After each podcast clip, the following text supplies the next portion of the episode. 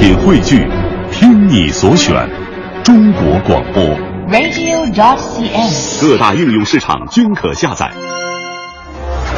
一个最时尚的相声演员，一个最年轻的足球解说，一个最低调的民谣歌手，一档最犀利的文体评论。每天早晨，徐强为您带来强强言道。今日文娱知多少？欢迎收听强言道。大家好，我是徐强。二零一五羊年春晚正在紧锣密鼓的进行。说白了，这么多年大家对春晚褒贬不一的原因，归根结底就俩字儿：期待。而今年相声节目就让观众有了实质上的期待。来自西安的相声演员苗阜王声创历史的推出了反腐题材相声，敏感度据称是中国相声界三十年来之最。二人也特意为了创作到纪委去体验生活，寻找素材。据我了解，从创作到表演，二位演员承受了巨大的压力，但前几日彩排的效果却是极为热烈。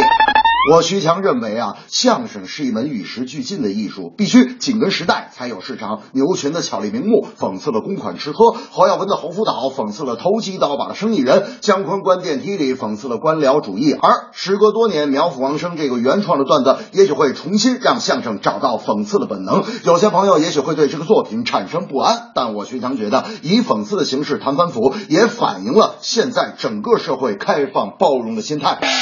大明看到这个消息就跟我说：“哎呀，你说我每天快乐早点到，我也是个讽刺的风格，咋就不让我上春晚？”我说：“你什么讽刺风格啊？你讽刺谁了？”大明说：“我这我讽刺你了。”我说：“你呀、就这点能耐，你这辈子除了敢讽刺我，你还敢讽刺谁？”大明听完这话，当时就急了：“胡说！谁说我就敢讽刺你呀、我还会那自嘲呢。”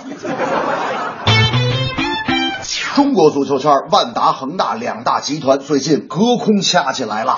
之前王健林就曾认为恒大夺冠依靠的是外援，而且他觉得把大把的钱花到引进外援身上，对中国足球提高没有太大意义。在本月五号恒大新赛季动员会上，老板许家印暗讽万达集团斥巨资购买国外俱乐部是没有意义的，并称把钱留在中国，把中超的球队打造成世界一流的俱乐部才是上上之策。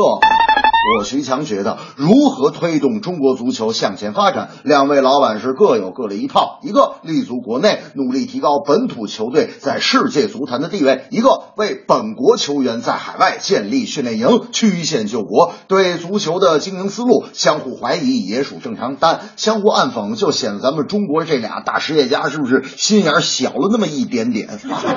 到底谁的思路对？不用说，去做就是了。因为现在说了人在做，做的人也说，而真正做的人永远保持沉默。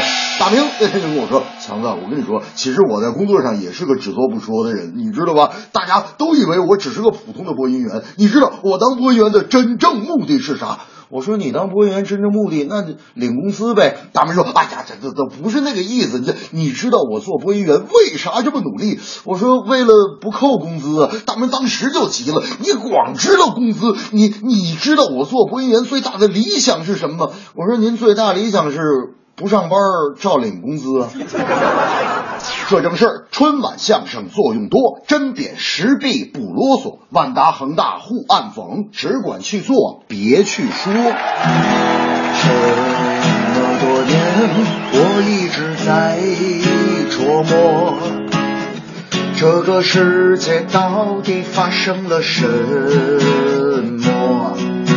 虚伪和谎言纵横交错。